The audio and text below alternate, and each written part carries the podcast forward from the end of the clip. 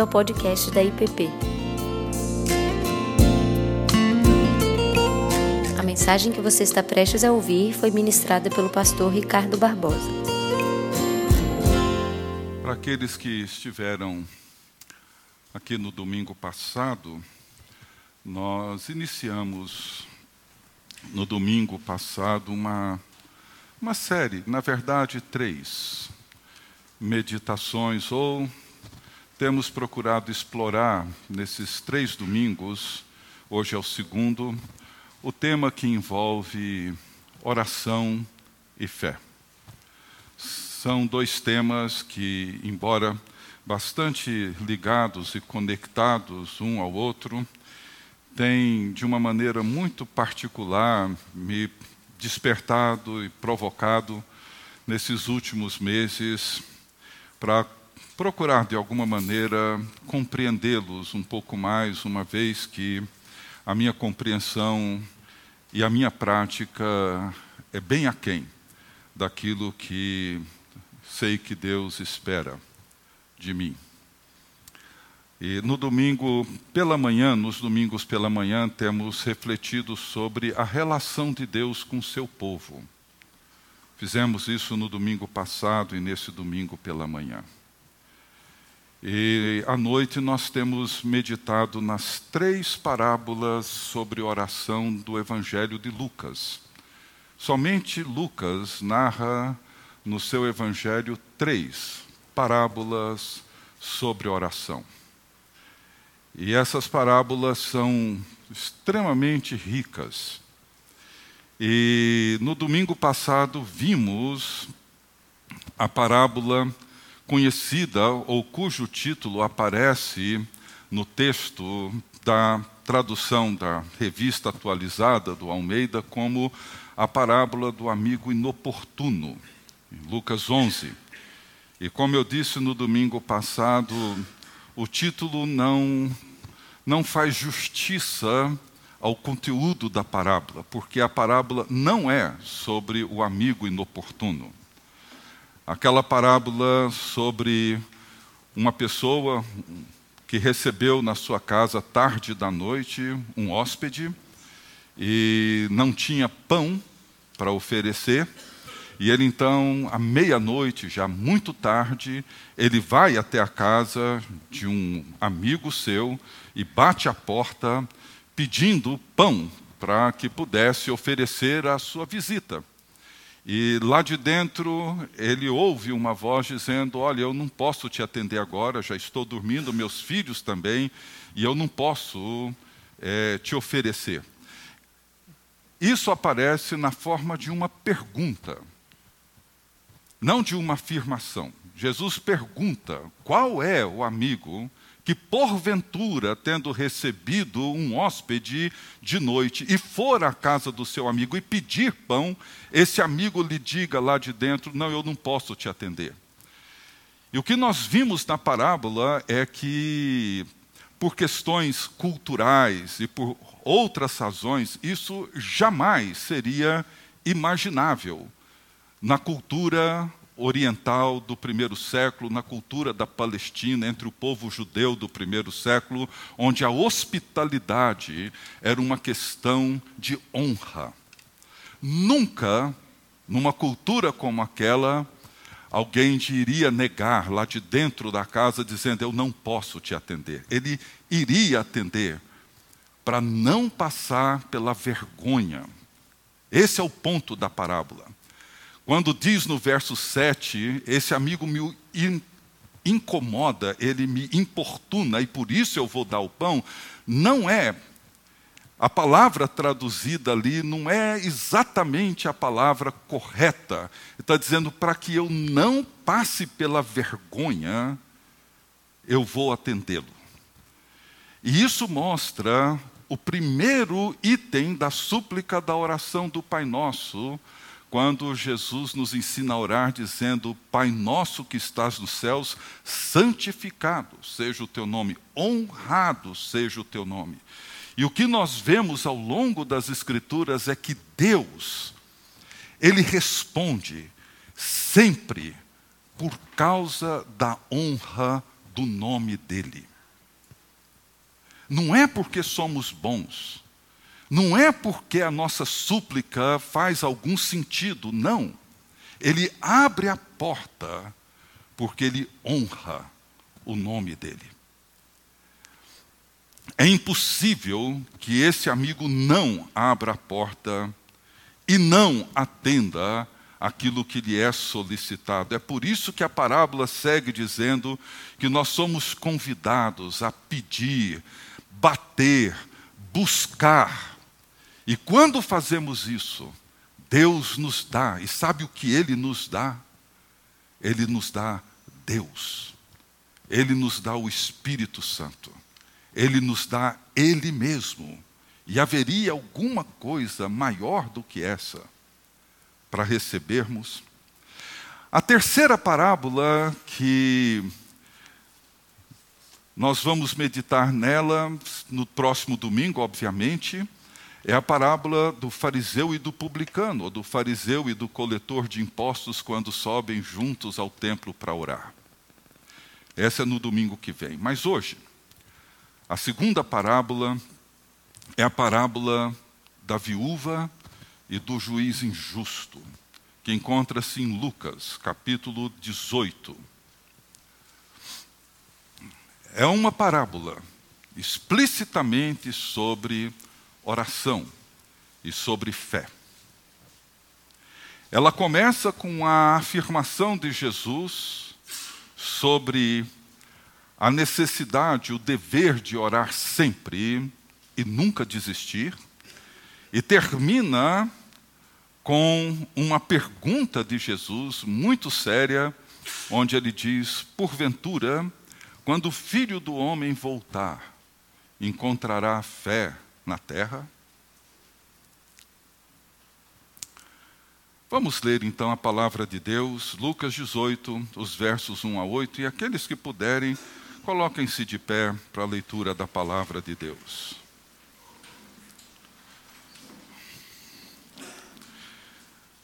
Disse-lhes Jesus uma parábola sobre o dever de orar sempre e nunca esmorecer. Havia em certa cidade um juiz que não temia a Deus e nem respeitava homem algum. Havia também naquela mesma cidade uma viúva que vinha ter com ele dizendo: Julga a minha causa contra o meu adversário.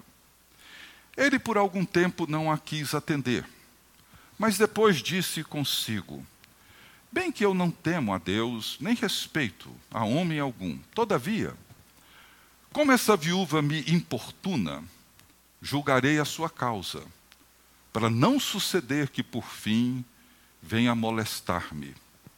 Então disse o Senhor: Considerai no que diz esse juiz iníquo.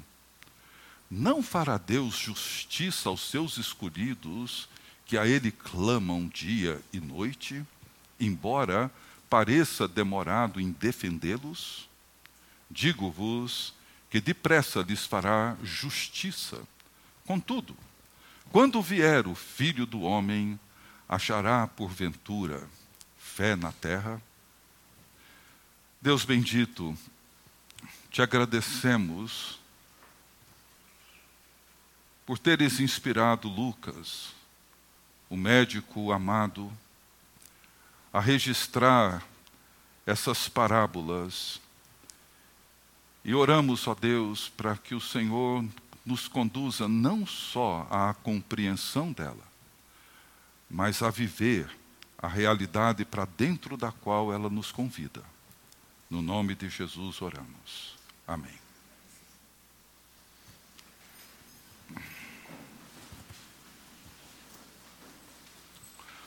Uma fé viva e verdadeira nos preserva na oração.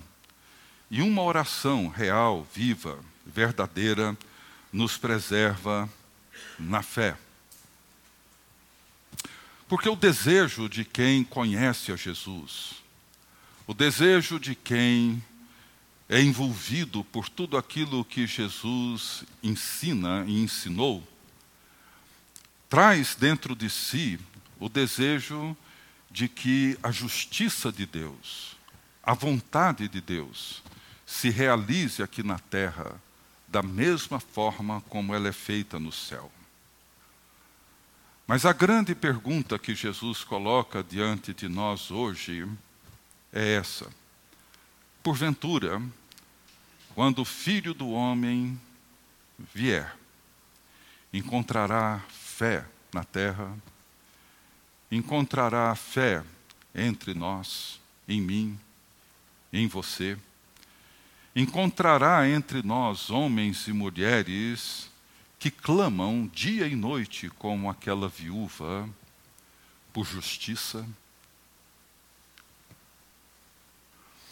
Essa parábola, na medida em que eu fui lendo, pesquisando e procurando entendê-la, cada vez mais ela foi me trazendo um profundo desconforto e uma clara convicção.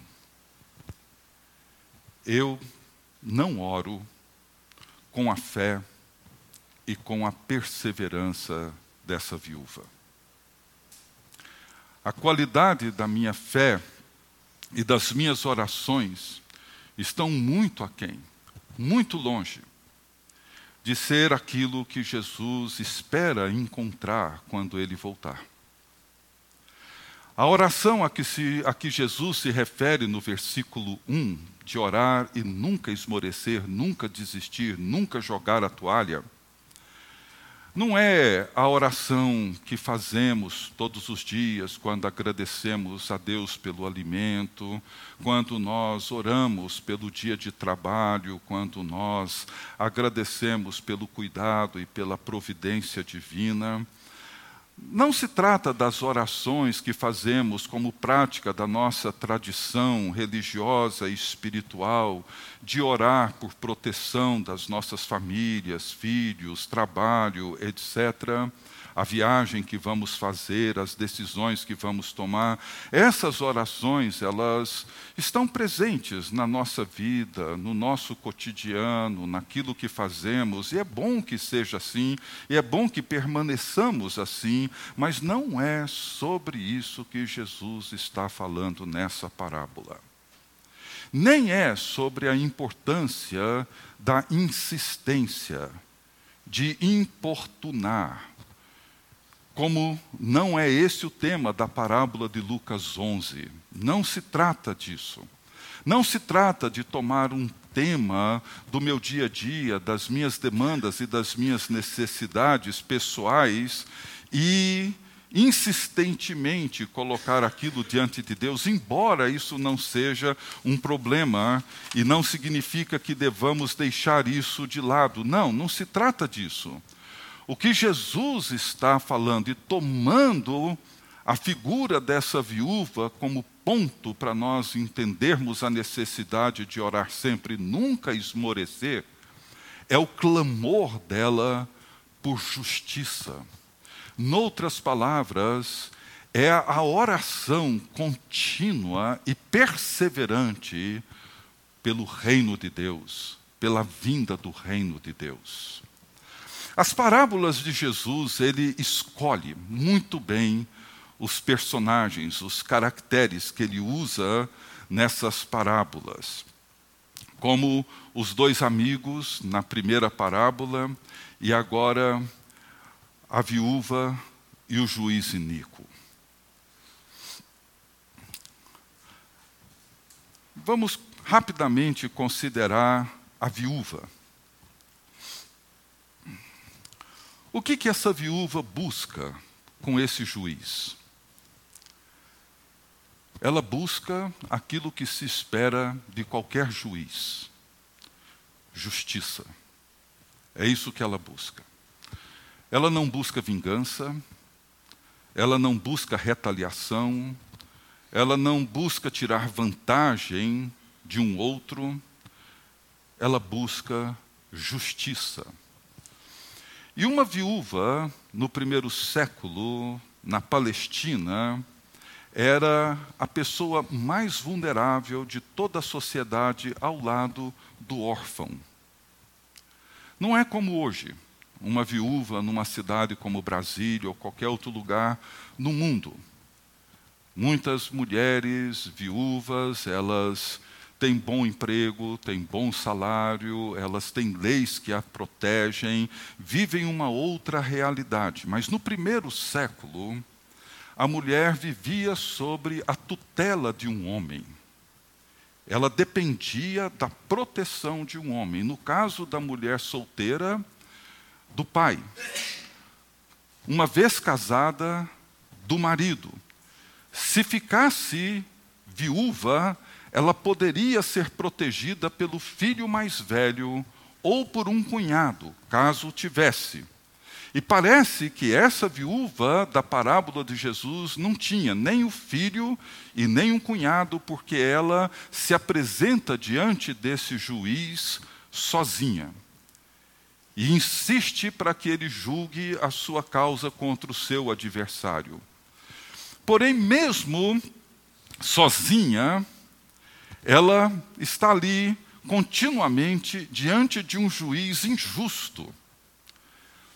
E ela certamente não tinha dinheiro para pagar a propina que esse juiz seguramente esperava, e isso faz com que ela diariamente, persistentemente, continuamente esteja ali, diante do juiz, insistindo para que ele julgue a sua causa e tome uma medida justa contra o seu oponente, mas o juiz simplesmente não a atendia e não dava mínima para isso.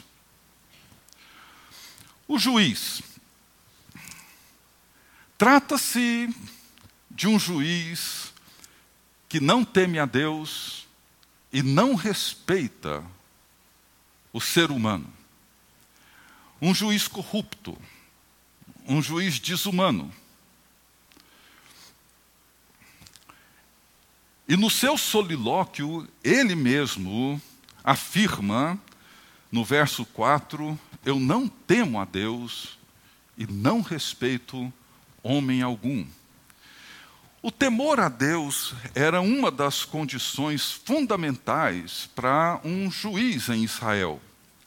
Quando Josafá nomeou juízes, ele deu a seguinte recomendação em 2 Crônicas 19: ele diz assim: Vede o que fazeis, porque não julgais da parte do homem, e sim da parte do Senhor. E no julgardes, ele está convosco. Agora, pois, seja o temor do Senhor convosco. Tomai cuidado e fazei-o, porque não há no Senhor, nosso Deus, injustiça, nem parcialidade, nem aceita suborno. A figura do juiz era para que as pessoas, principalmente as mais vulneráveis, as viúvas, os órfãos, o estrangeiro, fossem tratados com justiça, com equidade, de forma que o seu direito fosse preservado. Porém, esse juiz não teme a Deus e não respeita ninguém, muito menos os mais fracos. Ele não se envergonha diante da sociedade. Lembra da parábola de domingo passado? Ou seja, o amigo atende para não passar por vergonha, por causa da honra do seu nome. Mas esse juiz, ele não está preocupado com a vergonha, porque ele simplesmente não respeita ninguém. Mas finalmente ele atende o pedido da viúva. Por quê? Porque passou a temer a Deus? Ou a respeitar as pessoas? Não. Ele atende o pedido insistente dessa viúva por causa da sua coragem, da sua perseverança e da forma como ela valentemente insiste na justiça. As parábolas, elas geralmente mostram uma virada nesses solilóquios que acontecem, como no filho pródigo. Num dado momento ele diz: consigo mesmo: vou ter com meu pai, vou voltar, vou ter com meu pai, vou dizer isso, isso, isso. O juiz, da mesma maneira, ele diz: Não, eu sou um homem que não teme a Deus, não respeito ninguém. Mas no verso 5 ele diz: Todavia, como esta viúva me importuna, julgarei a sua causa, para não suceder que por fim venha a molestar-me. Ele diz que temia ser molestado por ela. Numa tradução mais literal, seria mais ou menos assim: para não suceder que por fim ela venha me deixar com o olho roxo. Entenderam? Ele temia que ela desse uma, um soco bem dado, e ele iria passar vergonha se apresentasse na sociedade no dia seguinte com o olho roxo. Para evitar a vergonha de levar o soco de uma mulher, ele então decidiu atendê-la. É claro que essa mulher não era uma mulher violenta. Claro que ela não iria fazer isso. Mas a forma como ela insistentemente luta e busca justiça, ele ficou constrangido pela coragem, pela valentia e pela convicção que ela tinha de que o seu clamor e aquilo que ela buscava era aquilo que ela tinha direito de receber por causa da justiça. Bom, o que, que Jesus está nos ensinando aqui nessa parábola acerca da oração e acerca da fé? De que Deus precisa se sentir ameaçado a ponto de temer um baita de um soco no olho dele para ele nos atender? que Deus precisa ser molestado para, enfim, fazer justiça? É claro que não. Não é disso que se trata.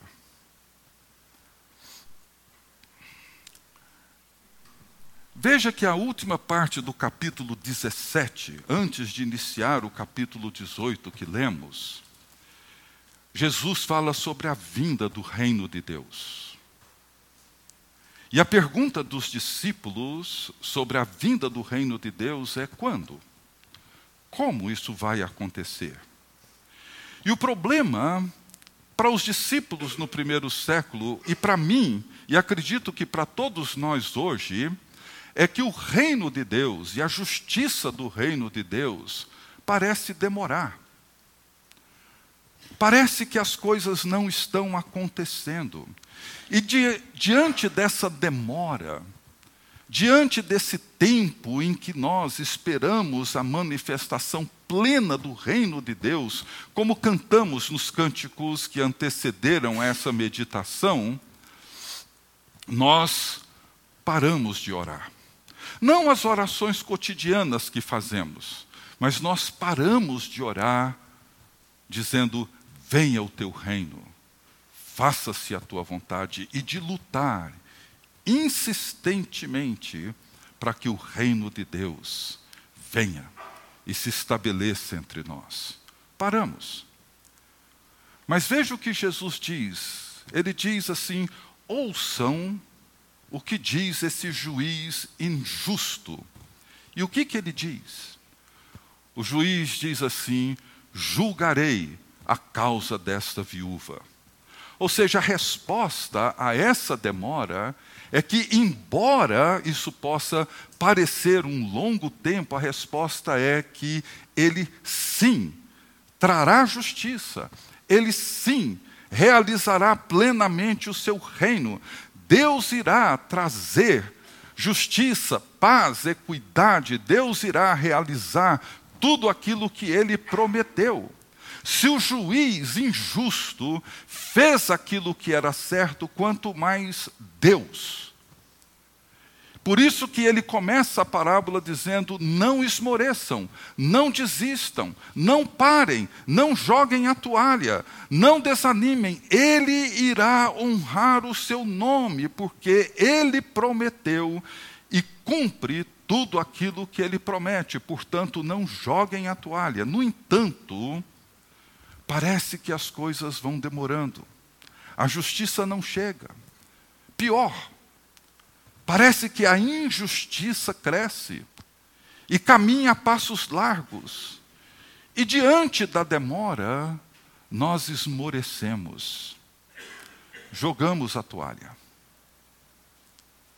Não oramos pelo reino, oramos pela viagem, oramos por uma necessidade pontual, agradecemos pelo suprimento do dia a dia, mas não oramos pela justiça.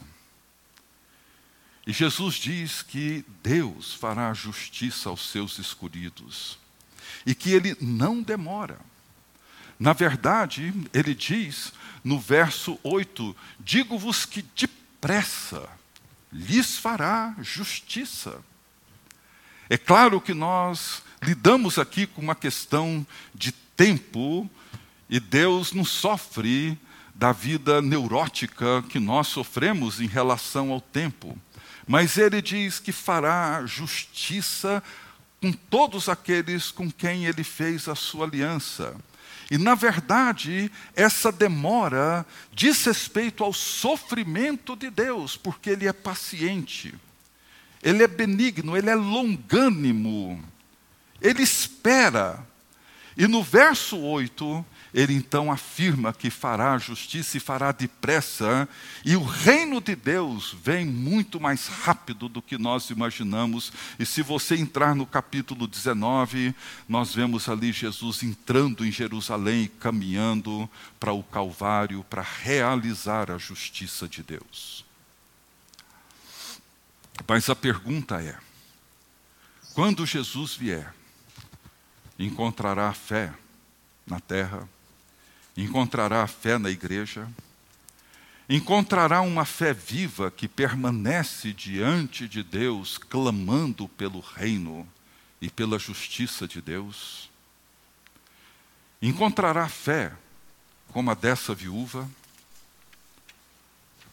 A pergunta de Jesus já sugere uma resposta, e a resposta é não. Não.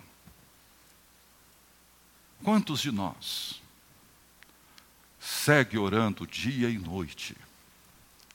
Venha o teu reino. Faça-se a tua vontade aqui na terra como ela é feita no céu. Quantos de nós buscamos a realização dos propósitos de Deus e da justiça de Deus, a manifestação e a realização plena da vontade de Deus, feita aqui como ela é realizada no céu. Porque era isso que essa viúva buscava. Ou seja, ela buscava aquilo que só Deus pode realizar. Ela buscava aquilo que só Deus pode fazer.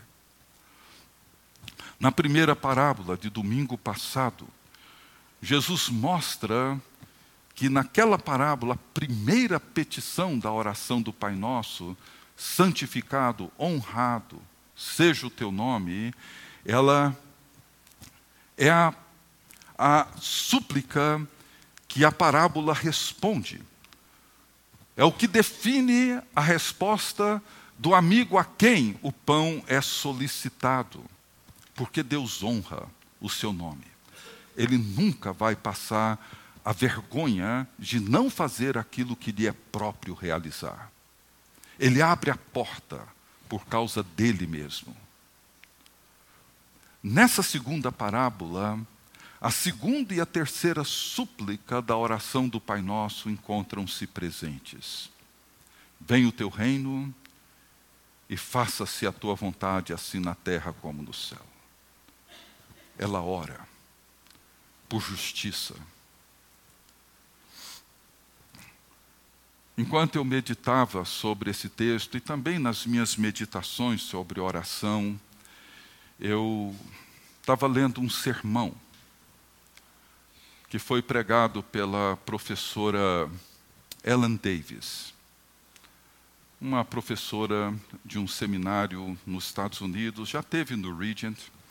Ela pregou esse sermão em 1991 numa igreja anglicana em Honolulu, no Havaí.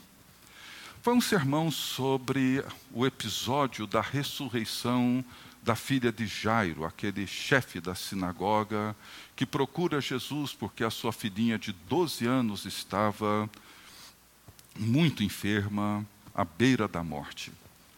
E ele procura Jesus para que Jesus fosse até a sua casa, para que Jesus impusesse as suas mãos sobre aquela garotinha. No caminho para a casa de Jairo, Jesus para por um período para tocar naquela mulher que sofria de uma menstruação crônica havia mais de 12 anos. E ali ela toca nas vestes de Jesus e é curada. E quando Jesus retoma o seu caminho em direção à casa de Jairo, ele e Jairo recebem a notícia de que a menina já havia morrido. Ou seja, não havia nada mais a ser feito. A morte dá um ponto final a todas as esperanças daquele homem. No entanto, Jesus não se intimida com aquela notícia e segue em direção à casa de Jairo. E quando chega à casa onde a menina estava, Jesus diz a Jairo: Não temas, crê somente. Essa menina não morreu, ela apenas dorme. Muitos riram de Jesus. E alguns tentaram até dizer para Jairo: não incomode mais o mestre, não tem mais o que fazer. Esqueça isso. E nestas circunstâncias, ter fé e crer é inimaginável.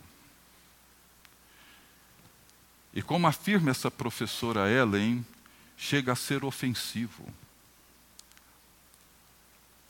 E ela diz o seguinte: isso me chamou muita atenção. Ela diz assim: o caminho de Deus conosco é ofensivo, ofende nosso senso comum, viola nossa noção de como as coisas devem ser, precisamente porque o que Deus faz, o que Deus é capaz de fazer no mundo, depende dessa coisa misteriosa chamada fé. O milagre de Deus, diz ela, depende da nossa fé. É disso que trata essa história, diz ela. A afirmação chocante do Evangelho não é que Deus pode fazer coisas extraordinárias, mas que a nossa fé é, muitas vezes, a condição necessária para Deus fazê-las. A nossa fé, muitas vezes, é a condição necessária para Deus fazê-las. Ela lembra nesse sermão que na cidade natal de Jesus, em Nazaré, em Marcos 6, Jesus não pôde fazer ali nenhum milagre, senão curar uns poucos enfermos impondo-lhes as mãos. Por quê? Marcos diz que Jesus admirou-se da incredulidade deles. As coisas não aconteceram porque não creram. De que forma a palavra de Jesus para Jairo é fundamental para nós hoje? Não temas, crê somente. A pergunta que eu tenho feito para mim mesmo é se eu oro como quem crê que Deus irá trazer o seu reino de justiça. E se eu oro com a mesma convicção e com a mesma paixão dessa viúva. Se grande parte daquilo que Deus faz e irá fazer no mundo depende da fé do seu povo, depende da maneira como cremos, qual tem sido a nossa participação na obra de Deus no mundo de hoje? Qual tem sido a minha, a sua participação naquilo que Jesus está fazendo no mundo hoje? Se oramos, vem o teu reino, faça-se a tua vontade, assim na terra como no céu, qual é o nosso lugar, o meu lugar e o seu lugar? Naquilo que Deus está fazendo hoje no mundo e na sua igreja. E se, por um lado, a fé pode parecer muitas vezes ofensiva, por outro, é claro, ela permanece como um grande mistério. Não se trata de fazer com que a terra determine as ações do céu. Sabemos que o sofrimento é parte da nossa vocação. No entanto, a fé é um elemento fundamental para a manifestação do reino de Deus e da justiça de Deus. Porque o reino de Deus e a justiça de Deus envolve aquilo que só Deus pode realizar. Só Deus pode fazer. Não se trata de realizar coisas sobrenaturais, embora envolva isso, claro, mas da forma como nós respondemos ao reino de Deus e à justiça de Deus já revelado e buscamos realizar hoje, aqui e agora, aquilo que deve acontecer aqui da mesma maneira como acontece no céu.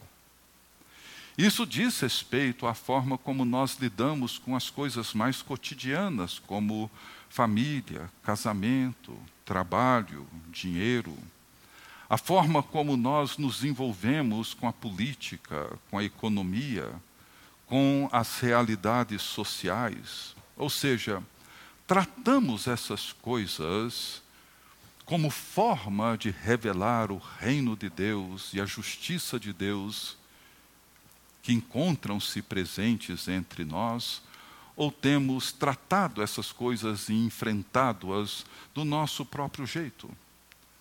Temos lidado com os nossos conflitos conjugais, familiares, profissionais, econômicos, políticos, sociais, etc., do nosso jeito, da nossa maneira, da forma como nós achamos que as coisas devem ser. O autor da carta aos Hebreus, no capítulo 11, traz a mais sucinta e completa definição de fé quando ele diz que, ora, a fé é a certeza de coisas que se esperam e a convicção de fatos que se não veem. A fé viva, a fé verdadeira, nos leva a clamar sempre pelas coisas que ainda esperamos e por aquelas que ainda não vemos. Então, meus queridos, na medida em que eu penso na viúva dessa parábola, reconheço que o que Jesus está nos ensinando é que uma fé real e viva se expressa na oração contínua e apaixonada pelo reino de Deus.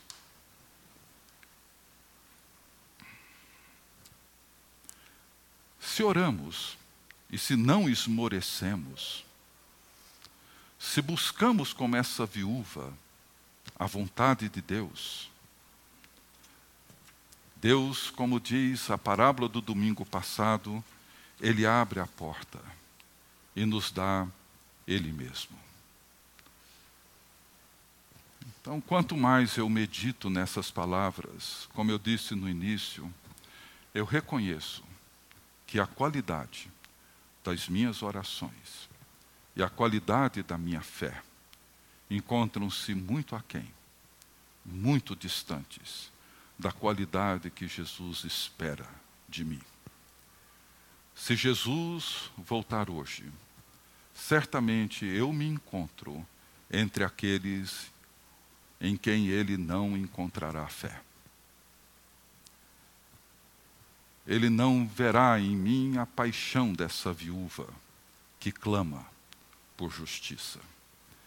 E a minha oração hoje é que Deus me preserve, orando todos os dias, venha o teu reino. Faça-se a tua vontade, assim na terra como nos céus. Que Ele me ajude a seguir orando para que as coisas que se esperam, eu ore com a convicção viva dos fatos que eu ainda não vejo.